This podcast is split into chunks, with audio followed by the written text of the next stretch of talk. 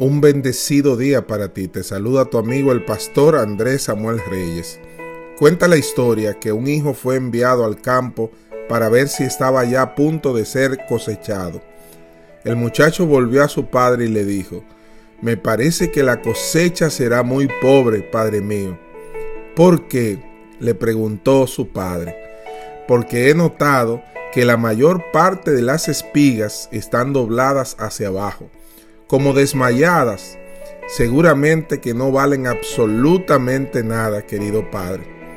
Mi hijo pequeño, le dijo su padre, has de saber que las espigas que viste dobladas lo están por el peso del grano, en tanto que las que están levantadas rectas hacia el cielo pueden hacerlo porque están medio vacías.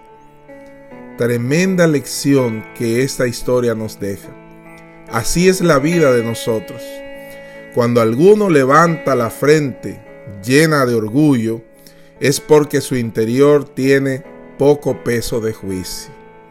Cuando alguien se levanta con el orgullo, es porque su interior tiene poco peso de juicio.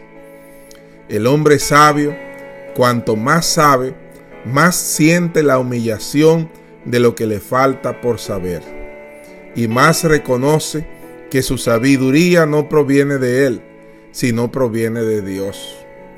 En el libro de Mateo capítulo 7, versículos del 15 al 17, dice la palabra de Dios, y guardaos de los falsos profetas, que vienen a vosotros con vestidos de ovejas, mas por dentro son lobos rapaces. Por sus frutos los conoceréis por sus frutos los conoceréis.